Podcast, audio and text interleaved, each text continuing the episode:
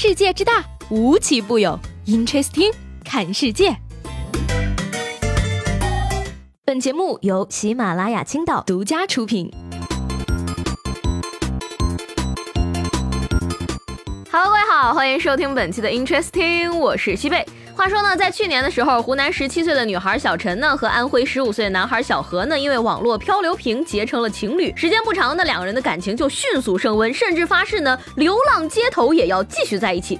今年八月二十九号呢，两个人准备离家出走，结果呢，被女方的父母在车站拦下了。没想到呢，这个时候这对小情侣竟然死死的抱在一起，女孩的父母怎么拉都拉不开。十四岁的小男孩，十八岁的小姑娘，讲真的，我是真的羡慕呀，你们这种纯纯的爱。完完全全不用为工作、生活、家庭、车子、房子、孩子操一点点的心呐。不过呢，你说他们不操心呢，家长就不省心了。现在小孩都不让家长省心，我呢是真的非常担心接下来这位老爸了，未来要怎么办呢？话说这个前两天开学呢，安徽的一家龙凤五胞胎呢将迎来小升初开学季。据说呢，为了不影响学习，爸爸呢特地请学校将五个孩子呢分别分到了五个不同的班级，五个孩子五个班，防止孩子。抄作业，呃，大哥呀，我知道您的出发点是好的，可是开家长会的时候，你有想过要要怎么办吗？五个孩子，五个班，五份作业，五个家长群，想想就让人头大呀！你看呢，这家五个孩子呢就已经让人头大了，再想想那些整天面对你孩子的老师们，坐着哭，躺着哭，成群结队一起哭，幼儿园老师真的是太难了，好吗？说到这个开学呢，据说呢，最近有一所大学为了在下雨天的时候不耽误学生们军训，购买了三千多套雨衣，让他们在雨中继续训练。哎呀，一想到你们不能被晒黑，老师们很难过呀。只要思想不滑坡，办法总比困难多。啥都能耽误，孩子们的军训不能耽误。哎呀，估计连萧敬腾看了都要无语了呢。还是希望小朋友们军训一切顺利，人生没有过不去的坎儿。这句话呢，同样要送给咱们的中国男篮。这两天。这个男篮世界杯小组赛呢，中国队对战波兰队的比赛呢，比赛最后一节，中国队本来有机会杀死比赛的，但是呢，这个关键时刻队员周琦两次发球失误，导致中国队的大好局面葬送，最终呢三分不敌对手。整场比赛呢可谓是跌宕起伏，高潮不断。而赛后呢，关键时刻连续发球失败的周琦呢，也遭到了网友们的疯狂吐槽。有人说呢，秀还是周琦秀，中国队大魔王，波兰队的小天使。我一直都很讨厌网络喷子键盘侠，每次他们喷周。琦的时候呢，我就在那看着，而直到今天，我终于变成了曾经那个让自己最讨厌的人。还有朋友呢，看了一场比赛，学了一晚上的成语，什么波澜不惊啊，出奇制胜啊，勉为其难呀，难上加难呀，难辞其咎啊，以及摇头叹气。还有朋友呢，呼吁大家说，不要再喷周琦了，换做是你，你买了波兰，你也得这么打。再说了，周琦的发球，NBA 队员都接不到，更不要说是队友了。据说呢，这场比赛啊，很多人最痛心的是输球可以，但不能这样输。人生最大的遗憾不是失败，而是我本来可以。而关于这场比赛呢，其实还有一个小插曲。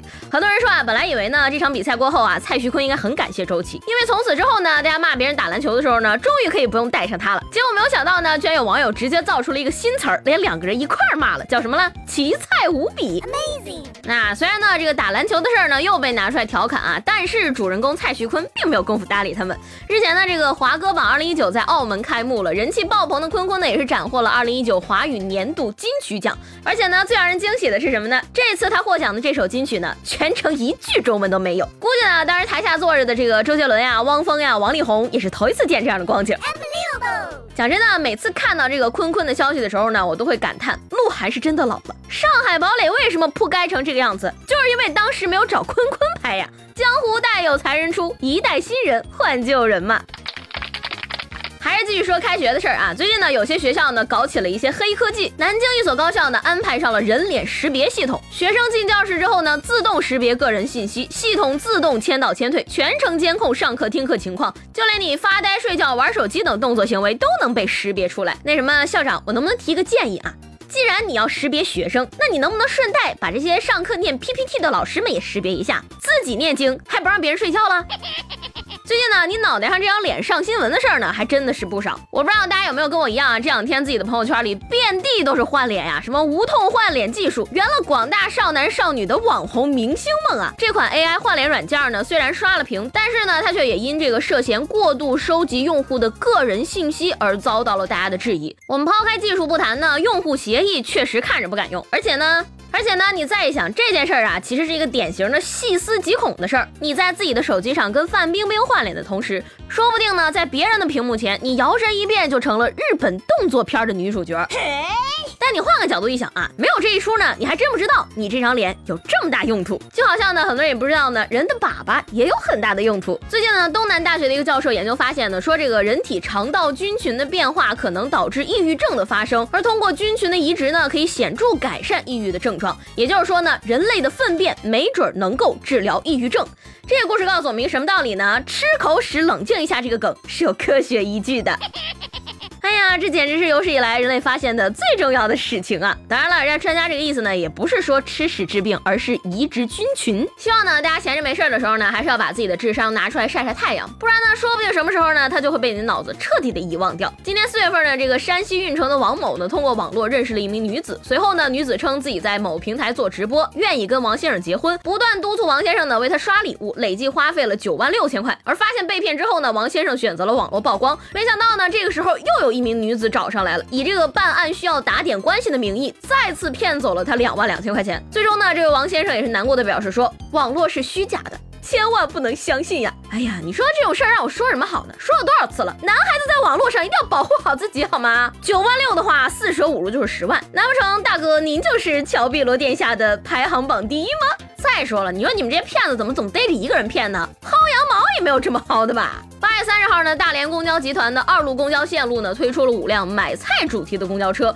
车厢内呢摆放了这个菜篮子，还有可以放置水产品的水桶，以及呢急救包和雨伞等便民物品。据说呢是为买菜族提供差异化服务。这五辆买菜车呢，每天早上九点到十一点，每隔半个小时发车一趟，停靠站点呢跟普通车次相同。而沿线的这个居民李大爷表示说啊，平时坐公交买菜没地儿放，还总担心影响乘车秩序，这下好倒是方便了。不过呢，要我觉得吧，这事儿挺鸡肋的。虽然说出发点是好的，但是你九点才发车，这个时间段哪还有人买菜？明明是大爷大妈们早饭后回笼觉的时间，好吗？但是呢，专车这个思路还是可以的啊，甚至能够发扬光大。比如说呢，能不能搞一个补觉车，上去全是床的那种？你们是真的理解不了每天上班路上的人有多困。或许呢，还可以再来一个单身专列，让单身狗坐车不再吃狗粮，还能有助于脱单。九月三号这天呢，法国的一家夜总会邀请了一台机器人来跳钢管舞，庆祝其开业五周年。这个机器人呢，脚踩高跟鞋，头上是一台监控仪。而发明者表示呢，这一设计呢，是为了引发人们对于窥探的思考。嗯。机器人至少跟钢管挺配的哈，只不过吧，你说这个机器人跳得再妖娆，一个吸铁石过去，估计就没有什么用了。九月一号呢，安徽池州学院开学，一只大猴子呢在学校里边四处溜达，或坐或走，引起了学生的围观。而保安也说啊，说自己二零一二年呢就来学校工作了，第一次遇到这种事儿。大王派他来巡山，朋友们不要多想了，也许猴子也是考进去的呢。不要着急，等他学会七十二变呢，就去大闹天宫了。Amazing！最近呢，在这个浙江杭州，贺某与朋友聚餐的时候呢，被嘲笑胆子小。而为了证明自己胆子大呢，他开着这个宝马车呢，到一家店铺里面偷了三盆盆栽，被监控拍下来了。而据了解呢，他偷的这三盆呢，每盆价值两百块钱。这个贺某呢，是当地几家酒店浴场的股东及高管，按理说呢，根本就不差这几百块钱。最终呢，他也是被拘了三天，并且呢，还要赔偿受害人的损失。哎呀，大哥呀，你需要的明明不是胆子，是。脑子呀！你们说这个世界到底为什么这么不公平呢？像我们这种比他聪明那么多的人，为什么还比他穷呢？不过呢，我相信过后大哥要是再跟朋友吹牛的话呢，就有谈资了。你们还敢说我胆子小吗？我敢进看守所蹲三天，你们敢吗？最近呢，一段这个驾校培训教练呢花式夸奖学员的视频走红网络了。网友笑称呢说，简直是为了营业在出卖灵魂，这届教练太难了。而之后呢，这个驾校方面也是回应到了，说很多学员刚开始学车的时候呢特别紧张，通过夸奖呢可以帮助他们重新建立自信，让他们享受学车的过程。你说吧，这个夸人呢肯定是比骂人感觉要好啊，但是你就怕有些学员不喷。他没有动力呀！还记得当年我学车呢，教练说全村人的脸都让我丢尽了。现在要是再去学车的话，会不会说我是全村的希望了呢？最近呢，日本的一个综合类网站介绍说，如果长期看电脑和手机呢，屏幕发出的蓝光会对视网膜造成损害，而眼睛长时间暴露在蓝光下呢，就会引起眼疲劳，使揉眼睛和触摸眼睛的次数增多，导致眼周肌肉僵硬，血液循环变差，眼睑容易浮肿和下垂，而你的眼睛呢，也会越变越小。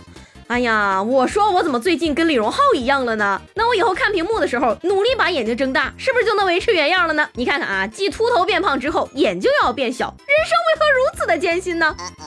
这个网络呢，去年七月到九月呢，某 QQ 群内成员呢传播了大量不可描述的内容，其中呢还有两百多部的视频。而近日呢，法院认为呢，作为该群管理员的毛某、谢某和刘某呢，没有尽到管理员的义务，所以呢，依法判处三个人十个月到一年不等的有期徒刑。哎呀，万万没想到啊，这个 QQ 群管理员居然还是一个高风险的岗位。那什么，我顺便帮我的朋友们问一下，一般这种群都是怎么进的呀？他想进去谴责一下他们。